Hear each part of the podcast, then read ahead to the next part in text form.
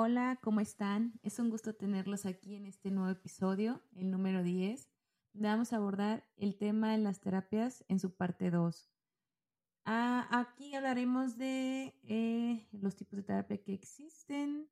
En este episodio exactamente hablaremos de terapia Denver, terapia cognitivo-conductual y lenguaje. Mi nombre es Kimberly Cuevas y en este podcast vemos el autismo desde una perspectiva más humana. Yo soy psicóloga y mamá. Trato de hacerte llegar este mensaje desde mi experiencia con mi hija y lo que he aprendido en este camino. Este, antes que nada, pues eh, aquí en los anuncios, una disculpa, me desapareció un poco.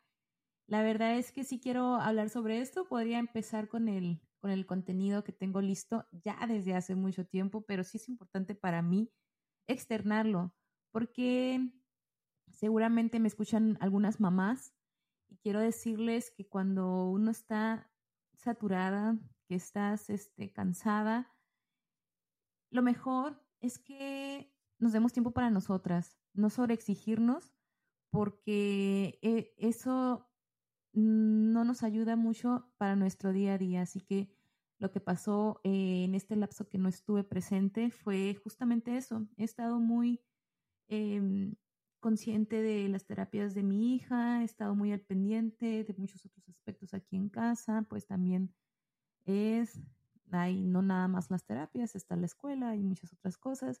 Y siento que me saturé, me saturé mucho. Y y por un momento me senté muchas veces en, el escritorio para querer hacer este contenido, pero no me sentía bien, no me sentía con el ánimo, sentía que lo iba a tener que hacer muchas veces y que simplemente no iba a salir de la mejor forma. Así que decidí darme ese tiempo, decidí darme ese tiempo, este, entender que lo necesitaba y entonces todo empezó a fluir. En el momento en que me dije, esto es algo que me está diciendo mi cuerpo, no puedo con todo y está bien. Entonces, eh, se los dejo. No pasa nada porque en algún momento, en algún periodo no estemos produciendo, no estemos dando el 100, no estemos en todo lo que tenemos que estar. No pasa nada. Somos humanos también. Y, y antes de ser mamá, somos mujeres, antes de ser mujeres, somos personas y tenemos que darnos nuestro tiempo. Y bueno, ya después de este anuncio, ya después de esta reflexión que les compartí, entremos de lleno porque está muy extenso. Eh, hablemos ahora de la terapia de lenguaje. Esta famosa terapia de lenguaje es muy importante porque es, lo es una de las primeras terapias que queremos tener siempre, siempre. Y, no sé si a, ustedes les ha tocado, pero muchas veces los psicólogos nos dicen, espera, primero tenemos que tener funciones ejecutivas antes de tener una terapia así de estructurada. ¿Qué es esto? Pues significa que una de las cosas más importantes que deben tener nuestros hijos para tener este tipo de terapia es una atención, una permanencia y y, es, y bueno, básicamente eso. Eh, la terapia de lenguaje no solamente es para niños. La terapia de lenguaje la puede tomar eh, adolescentes, adultos, porque sus propósitos no es solamente para TEA, sino que hay muchísimas eh, trastornos, problemas, pronunciación en los que puede ser útil. Y bueno, te voy a, a platicar lo que me encontré en internet, lo que yo investigué este, la terapia del lenguaje también se le conoce como terapia del habla. Es un tipo de intervención terapéutica que se centra en la evaluación, diagnóstico y tratamientos de trastorno del lenguaje, del habla, de la comunicación y de la deglución. Ya vimos anteriormente que eh, comunicación no es lo mismo con, o no, lo, no debemos confundirlo con eh, cuando mi hijo va a hablar, porque comunicación, muchas de las veces nuestros hijos ya tienen esa intención, ¿sí? Entonces hay que colgarnos de eso. Me parece muy importante hacer este acotamiento antes de seguir. Este tipo de terapia es llevado a cabo por profesionales de la salud especializados, como logopedas, patólogos del habla y lenguaje, terapeutas del habla y del lenguaje. Es importante decirlo porque hay muchos psicólogos que, que pueden hacer terapia de lenguaje. Sin embargo, yo siempre voy a recomendar que vayas con el especializado en, en esta área, porque sus técnicas van a ser muchísimo mejor apuntadas hacia los objetivos. No quiero decir y no quiero eh, eh, poner este, este, tema aquí o algunos psicólogos eh, me vayan a decir, oye, ¿qué estás diciendo? Sí pueden tener conocimiento. Los psicólogos tenemos conocimiento, pero si ya estamos trabajando sobre un objetivo y sobre un diagnóstico, lo mejor es hacerlo con la persona especializada, porque vas a ver qué temas son los más importantes para tu hijo y va sobre todo a personalizar esta terapia. Los trastornos que pueden abordarse incluyen dificultades en la articulación, retrasos en el lenguaje, trastornos del espectro autista, disfluencia, problemas de pronunciación, dificultades en la comprensión del lenguaje, entre otras cosas. Esta terapia puede incluir una variedad de técnicas y enfoques adaptados a las necesidades individuales de cada persona. Eh, esto pues con el objetivo de mm, mejorar sus habilidades lingüísticas y comunicativas. Aquí tengo algunos aspectos importantes de una terapia de lenguaje para que lo tengas en cuenta porque muchas veces pues llegamos a un lugar y pensamos que estamos en un lugar eh, profesional porque se ve bonito, porque hay conocimiento de la persona, pero hay puntos que tenemos que tener claves y presentes siempre que vamos a un lugar donde nos mm, den el servicio de las terapias. Hay una evaluación inicial. Antes de comenzar cualquier terapia, se realiza una evaluación exhaustiva para determinar el nivel de habilidades lingüísticas del individuo, identificar cualquier problema específico que pueda estar presente.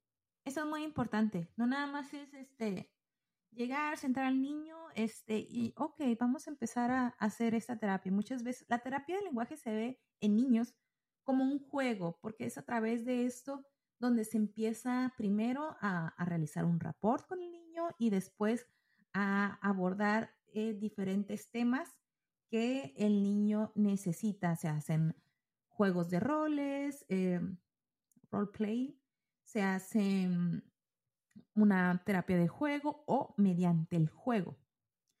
Pero es importante esta evaluación porque muchas veces eh, se empieza a trabajar con el niño, pero se empieza a trabajar conforme un plan que el terapeuta ya tiene establecido eh, como un proceso normal, pero no es individual, individual. Y eso es importantísimo cuando estamos hablando de TEA. ¿Le va a servir? Sí, sí le va a servir. Pero vamos a tener, vamos a, a estar trabajando sobre objetivos. Es mejor que, ay, pues con que le sirva. ¿Sí? Objetivos personalizados. Basándose en los resultados de esta evaluación, se establecen los objetivos del tratamiento. Estos objetivos pueden incluir mejorar la articulación de los sonidos, expandir el vocabulario, mejorar la comprensión del lenguaje, trabajar la fluidez del habla, entre otras cosas. Estos, estos son como que los, los tópicos que el terapeuta puede tomar en cuenta para trabajar con tu hijo. Eh, para eso es importante esta evaluación. Ya sé que es muy cansado, porque a cada consultorio que uno llega hay una evaluación, hay un diagnóstico. Y tú dices, pero yo ya tengo mi diagnóstico. Sí, pero la verdad es que si le puedes comentar esto, te va a pedir tu diagnóstico, le va a dar una leída, sí se va a dar un norte, sí le va, le va a ser de mucha utilidad, pero también el terapeuta necesita saber dónde está parado y qué es lo que vamos a hacer. Y también te va a preguntar, mamá, como familia, ¿cuáles son sus objetivos? ¿Qué les interesa? que, que empiece a suceder. A lo mejor pues uno le va a decir, porque bueno, he estado en esa posición, pues, pues que hable, ¿no? Sí, pero empiezan las, los, la, a salir este, los pequeñas red flags, pero por ejemplo a mí me sucedió, noto que tu hija sí este, empieza a hacer palabras, hay un poco de colalia, eh, la intención comunicativa la tiene, pero hay un poco de problema en la comprensión, en la comprensión de, de las instrucciones, por ejemplo. Y entonces empiezo a, recapitular y digo, sí, tiene razón la terapeuta. Ok, me dijo, entonces para, para poder avanzar en nosotros, en, en, los otros tópicos, es necesario que existe bien eh, establecida esta comprensión. Entonces, vamos a trabajar sobre eso conforme se ve dando. Vamos a empezar a incluir más cosas, no sé, ampliar su vocabulario, este, ayudar con la pronunciación. Ejercicios y actividades. La terapia del lenguaje utiliza una variedad de actividades y ejercicios diseñados para abordar eh, las áreas de dificultad que ya se identificaron previamente en la evaluación. Estos pueden ser juegos, ejercicios de pronunciación, lecturas en voz alta, actividades de comprensión auditiva, juego de roles y entre otras cosas. Así es como se mira una terapia de lenguaje.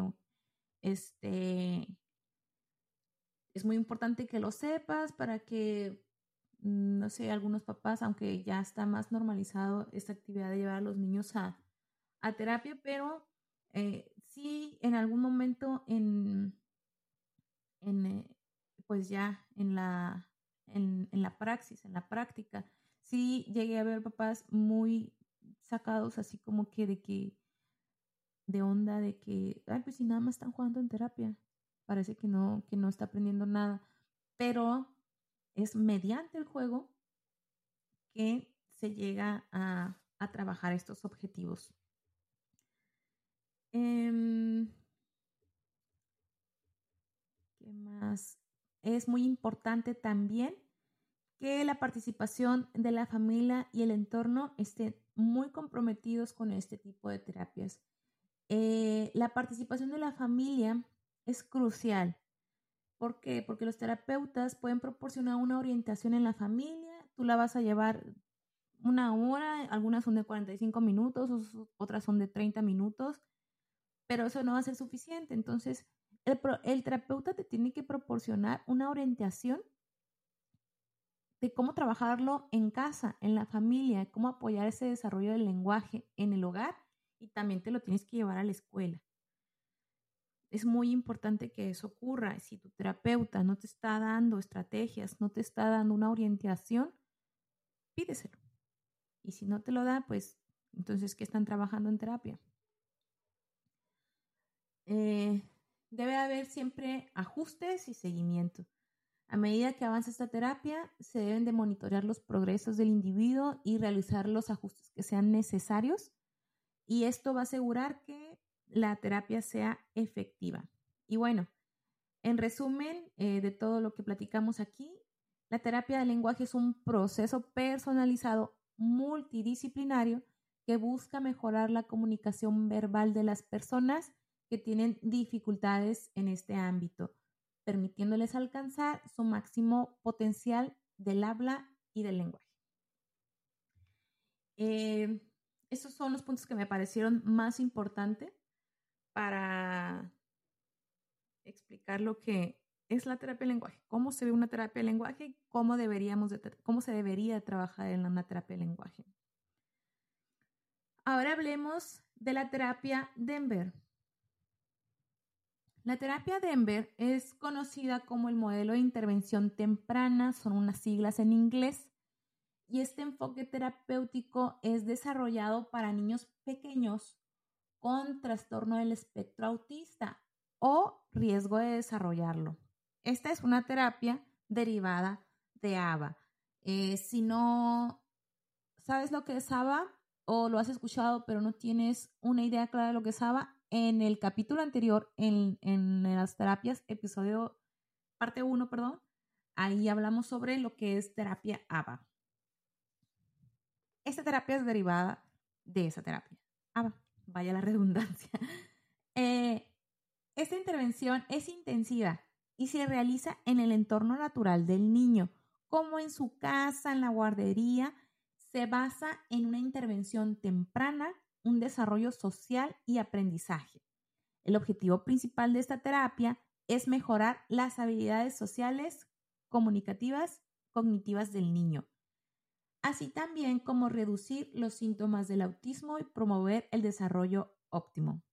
Esto no lo digo yo, esa es la información que está en las páginas donde eh, se habla sobre eh, terapia Denver.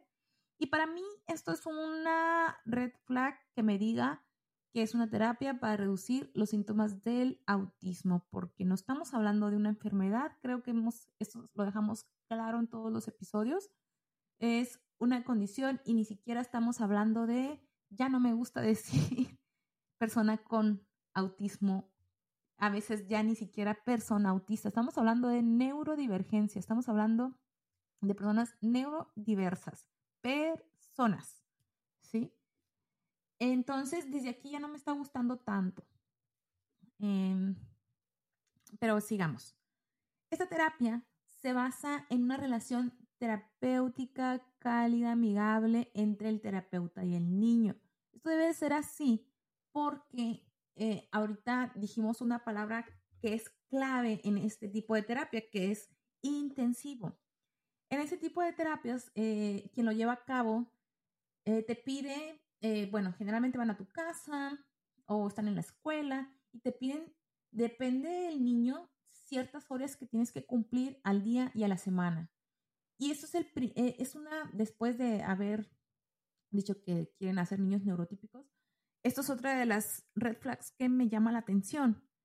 Em, ¿Y qué va a pasar con un niño sensorialmente sobrecargado? Porque lo tengo trabajando todo el día. No sé. A mí me pasó esta es mi experiencia, donde en alguna ocasión algún terapeuta me dijo que pues eh, ah, la niña tiene mucha energía, hay que cansarla, entonces hay que buscarle actividades. Y bueno, yo le busqué actividades, entonces tenía una agenda muy llena.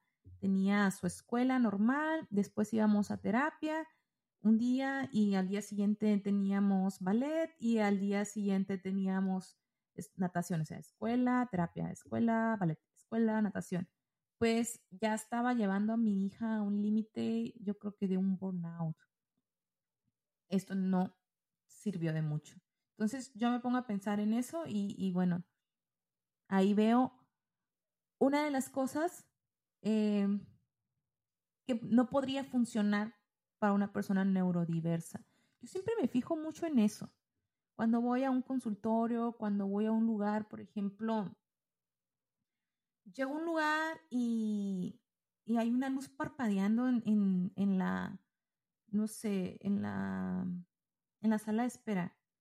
Y me quedo pensando, es un lugar que atiende a niños con TEA y tiene una luz parpadeando. No sé si se acuerden o sepan que esto sensorialmente puede em, sobrecargar a un niño.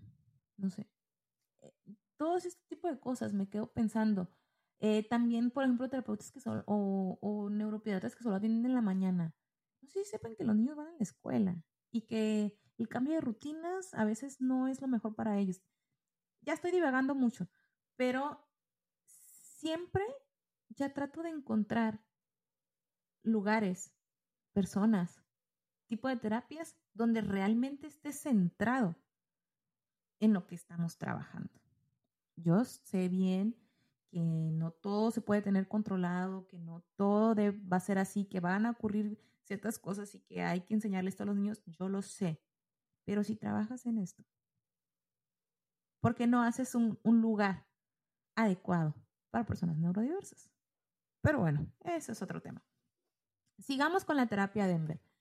Eh, durante las sesiones se utilizan actividades lúdicas estructuradas para enseñar habilidades específicas y fomentar el desarrollo del lenguaje, la comunicación, promover la interacción social y mejorar habilidades cognitivas.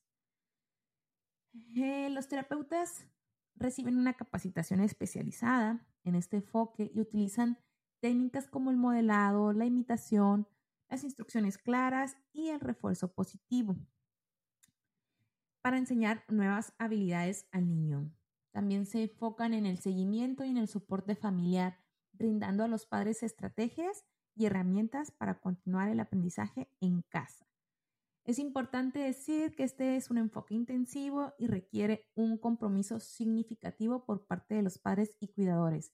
Otra vez aquí dice que es intensivo porque es lo que les comentaba. Estamos hablando de que eh, depende de las necesidades del niño, pero hablan sobre necesita 20 horas de terapia ah, en, no iba a decir a la semana, pero no son, son pocas, porque creo yo que muchas veces piden más. O están hablando de 3, 4 horas por día, porque lo hacen, no es como en sí una un lugar que tú vas a terapia, sino que el terapeuta va a casa o el terapeuta va a escuela.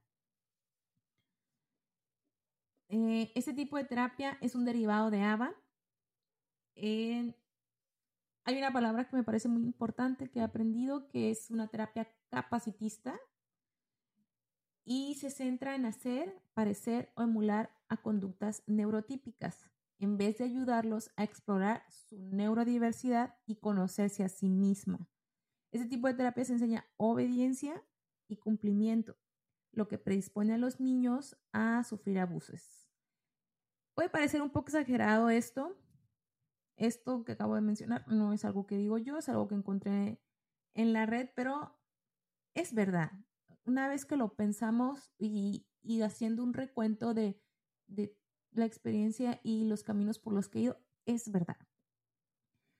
Es muy importante eh, tener esto en cuenta. Eh, como ya les he platicado en otros episodios, en algún momento estuvimos en terapias que se basan en condicionar la conducta. Caímos ahí, ¿no? Porque es, aún está muy normalizado ese tipo de terapia para, para atender TEA. Entonces, ¿qué pasa? Hace que las figuras adultas sean una autoridad para los niños. Y, y son niños que aprenden a hacer lo que los adultos dicen a mí en lo personal, esto para mí es un foco rojo porque em, constantemente una persona adulta les está diciendo cómo se deben de comportar, qué es lo que deben de hacer y se vuelven niños obedientes a hacer lo que les dicen. Entonces, para ellos como niño, para un niño neurotípico en sí, es difícil discriminar si algo es dañino para, dañino para ellos. Para un niño neurodiverso es todavía un poquito más, por otro lado, a mí me interesa que mi hija forme un pensamiento crítico porque en algún momento, cuando ella sea un poco más grande, lo va a necesitar.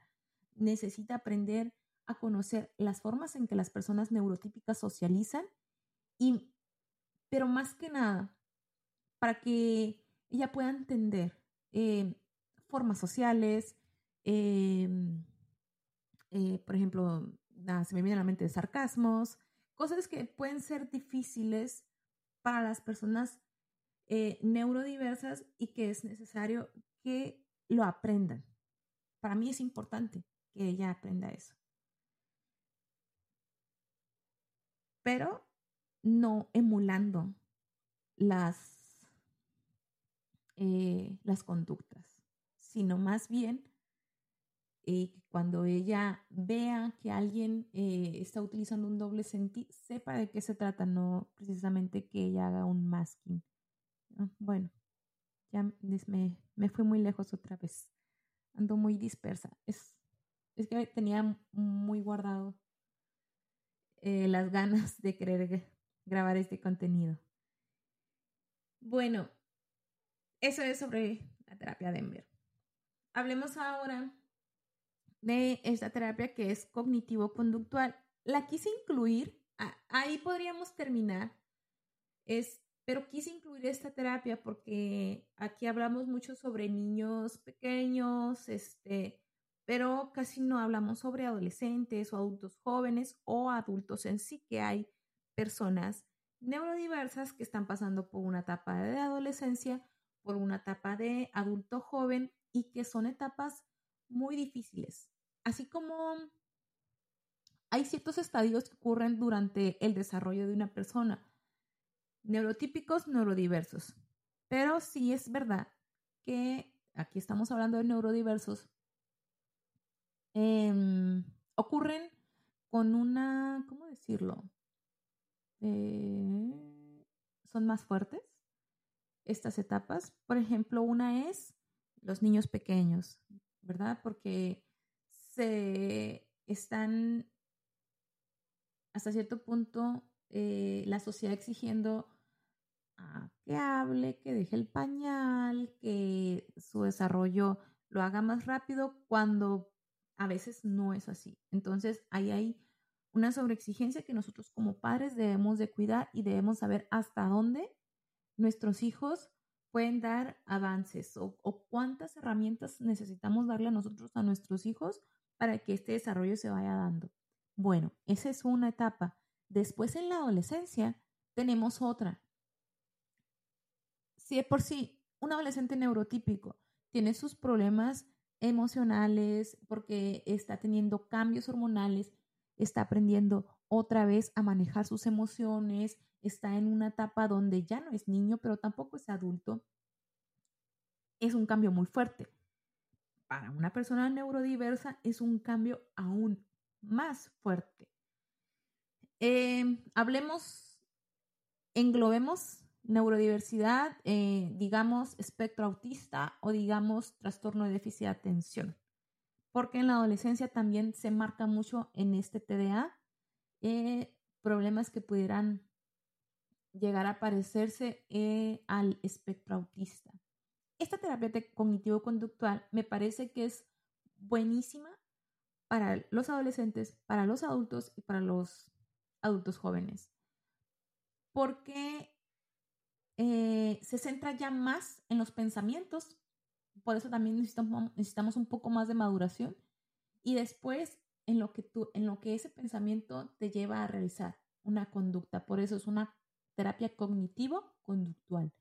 Esta terapia es un enfoque terapéutico que combina técnica de la terapia cognitiva y se centra en cómo los pensamientos, las emociones y los comportamientos interactúan entre sí y cómo pueden influir en la salud mental y emocional.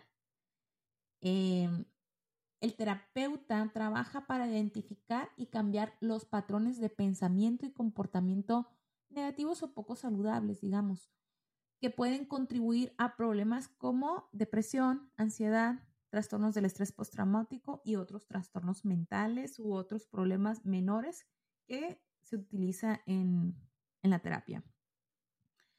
Em, el terapeuta ayuda a examinar, ayuda al individuo a examinar sus pensamientos y creencias y a identificar aquellos que son irracionales o poco útiles. Esta palabra es, es una palabra clave en esta terapia porque se centra mucho en eso, en pensamientos irracionales y pensamientos racionales. Luego se trabaja en la reestructuración cognitiva implica reemplazar estos pensamientos, estas creencias irracionales por pensamientos más realistas y sobre todo adaptativos. Em, nuestro sistema de creencias como persona neurotípica o neurodiversa es muy amplia porque esto es algo que se viene en un bagaje tanto cultural, eh, familiar, eh, y, y ya venimos cargados con muchas creencias, pero estas creencias no se cuestionan y en algún momento se vuelven irracionales, no nos funcionan en la vida y nos llevan a realizar ciertas conductas que no son las más benéficas para nosotros. Entonces, se cambia la conducta, pero desde el pensamiento. Eh, además de trabajar en los patrones de pensamiento, esta terapia eh, ayuda a las personas a cambiar sus patrones de comportamiento. Eso es esto que les venía explicando. Eh, hay también en esta terapia se utilizan técnicas de exposición gradual, donde se enfrentan a situaciones temidas o para reemplazar comportamientos no saludables por otros que sean más adaptativos. En resumen, eh, este enfoque se centra en cambiar los patrones de pensamiento y comportamiento. Es muy repetitivo, pero porque esa es la base. Em,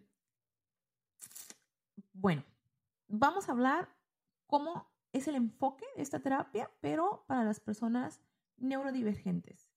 ¿Por qué puede ser beneficioso? El abordar estos desafíos emocionales cognitivos y conductuados asociados al TEA, aunque no es una terapia específica para TEA, se puede adaptar y utilizar eh, en el tratamiento de diversas síntomas y dificultades que pueden presentarse. Por ejemplo, comorbilidades que sabemos que pueden estar presentes en TEA, como la ansiedad, como la depresión. Eh, por ejemplo, se me viene a la mente un pensamiento irracional para que un niño pueda tener, un niño adolescente, un adolescente que pueda tener. Él tal vez pueda pensar que él es tan aburrido que nadie puede ser su amigo. Es un pensamiento irracional, porque hasta qué punto él se considera aburrido. Lo que puede ser aburrido para alguien, para otra persona no. Entonces, ese sería el trabajo central en ese aspecto, trabajar sobre esa creencia. La creencia en sí es, soy tan aburrido que, no, que por eso no tengo amigos. Se trabaja en esa idea, se le se le enseña, a, por ejemplo, en este caso al adolescente, digamos, a nuestro paciente adolescente se trabaja con las posibilidades que hay detrás de ese pensamiento y, y también aprende a conocerse a sí mismo y entonces cambia la perspectiva de ese pensamiento, por lo tanto lo llevamos a intentar eh, por ejemplo, intentar descubrir a personas con eh, alguna actividad que a él le guste, que sean afines, y de esa manera poder conseguir amistades o poder tener amistades. Es un trabajo más exhaustivo que lo que acabo de decir, pero es más o menos la idea. Em, por ejemplo, también habla aquí sobre que se pueden, te pueden, se pueden ayudar en las conductas repetitivas y restrictivas eh, algunos eh, que pueden, algunos enfoques eh, o algunos objetivos que pueden ser relevantes para el TEA son, estos son los que encontré. La reestructuración cognitiva ayuda a las personas a identificar y cambiar pensamientos negativos o distorsionados, promoviendo una visión más realista y positiva de sí mismos. Será, es básicamente como el ejemplo que, que ahorita les platiqué. Técnicas de relajación que pueden ayudar a reducir la ansiedad y manejar el estrés. Habilidades sociales. Se pueden enseñar habilidades sociales específicas como el reconocimiento de emociones, la comunicación no verbal y las habilidades conversacionales. Eh, ese tipo de cosas que sabemos que pueden ser eh, un, un objetivo dentro de TEA, que ellos aprendan a reconocer las emociones en los demás y la comunicación no verbal de los demás. Eh, técnicas de exposición eh, que le ayuda a personas a, a enfrentar o superar miedos o ansiedades específicas. Entrenamiento en resolución de problemas. Ayuda a las personas a desarrollar habilidades para abordar problemas y desafíos de manera más efectiva. Eh, y, y, esto ayuda mucho, por ejemplo, ya al adolescente o al adulto, porque recuerden que es, es una condición. Siempre, siempre vamos a tener un pensamiento rígido siempre va a haber un, un pensamiento rígido, pero se puede ir moldeando a través del tiempo. Entonces, eh, cuando llegas al punto en, en, donde necesitas tener más habilidades para resolver problemas de la vida cotidiana de un adolescente, de un adulto, este, esto va a ser de mucha ayuda para ellos. Es importante destacar que esta terapia debe ser adaptada a las necesidades individuales de la persona autista. Eh, los terapeutas eh, lo mejor es, como hablábamos en un principio, que estén especializados en TEA y que puedan personalizar esto, que sea sobre objetivos. Em, es recomendable buscar mm, profesionales con, con esta experiencia para que haya una mejor un mejor resultado posible. Y bueno, esto es este, lo que me pareció más importante eh, de platicarles sobre la terapia cognitivo-conductual y de qué manera se podría o de qué manera podría funcionar o, o en qué momento podría funcionar. Siempre hablamos de niños pequeños, pero me parece importante también incluir a adolescentes o personas adultas. Y pues espero que esto sea de mucha ayuda. Te recuerdo que si quieres compartir tu experiencia o tienes algo más que agregar, este es un foro abierto para ti también. Si tienes alguna pregunta, con gusto me puedes contactar o simplemente platicar, simplemente hacer red, hacer comunidad. Adelante. Eh, esto es para tener más información, saber cómo se vive, cómo se mira el espectro y la neurodiversidad y que llegue a más familias que lo necesitan. Mi nombre es Kimberly Cuevas. Me dio mucho gusto poder compartir contigo esta información. Si tú conoces a alguien a quien le pueda ayudar esto, compártelo, ayúdale, compártelo. Quizás le sea de mucha ayuda. Yo te dejo aquí abajo en la caja mis redes y correo para que me puedas poner en contacto conmigo. Nos vemos en el próximo episodio. Hasta luego.